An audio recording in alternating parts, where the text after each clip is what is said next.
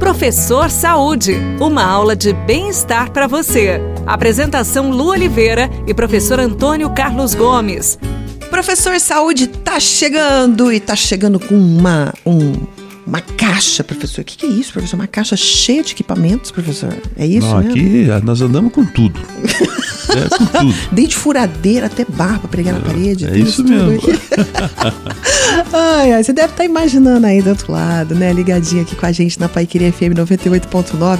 Que caixa é essa que nós temos? É para tentar mostrar para vocês, sem te mostrar, para você visualizar. Sabe aquelas barras que o pessoal prega na parede para fazer flexão assim? Flexão de braço. Flexão de braço, né, professor? Ah. Isso. Prega de um lado, prega do outro e dá um monte de vídeo cacetado, inclusive, na internet. Essa barra pode ser que caia, mas enfim. Essa barra vale a pena comprar, pregar essa barra na parede, fazer flexão para aumentar músculo, professor. Tem tanto homem que faz isso que às vezes tem até essa barra lá e acabou virando cabide. Sem dúvida. Bom, primeiro é, quando nós falamos em fazer o trabalho na barra fixa, né? Isso aí é uma nasceu muito na origem militar, né? Uhum. Então nossa ideia é fazer o fortalecimento de membro superior e claro, né, da lombar, do abdômen que são incluídos nesse processo todo.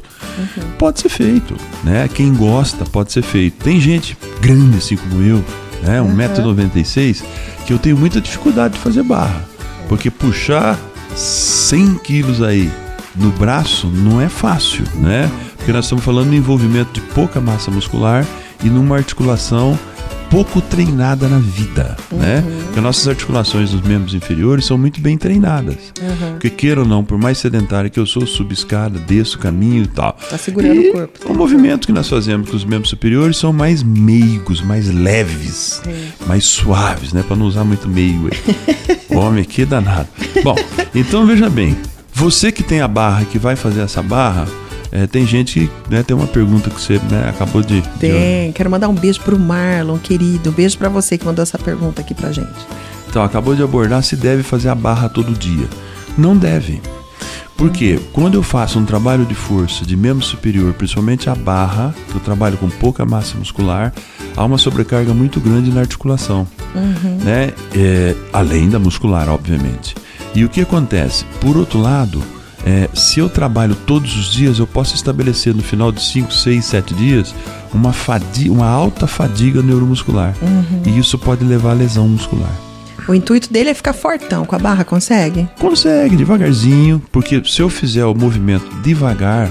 Eu vou aumentar a contração muscular, né? Em todos os ângulos do movimento. Quer dizer, saio, puxo devagarzinho, levo dois, três segundos para chegar lá em cima, uhum. levo mais dois, três segundos para chegar lá embaixo, para estender o corpo e assim sucessivamente. Então eu vou criar uma alta tensão neuromuscular, uhum. consequentemente um recrutamento alto de fibra muscular consequentemente uma hipertrofia muscular um pouco melhor. Mas isso não o libera de fazer outros exercícios, porque a puxada com a barra é mais dorsal, né, professor? Braço, Deve. bíceps e Sim. mais dorsal, né? Sim, trapézio, né? Uhum. Então a ideia é que você alterne sempre faça a barrinha, né? Se você fizer todo dia, não faça muitas, né? Uhum. Faça uma meia dúzia, dez barrinhas aí todo dia, mas complemente com outro tipo de atividade. Se você fizer várias séries, como deve ser feita no mesmo dia, no outro dia procure fazer uma outra coisa. Tá certo. Entendeu, Marlon? Então, bora colocar em prática, não é? A gente se encontra no próximo programa, Professor Saúde, aqui na Paiqueria FM 98.9. Beijão no seu coração, fica com Deus e tudo que fizer, faça com amor. Tchau. Você ouviu Professor Saúde. Apresentação Lu Oliveira e professor Antônio Carlos Gomes. Bicicletas apreendidas serão transformadas em cadeiras de rodas. Os detalhes daqui a pouquinho.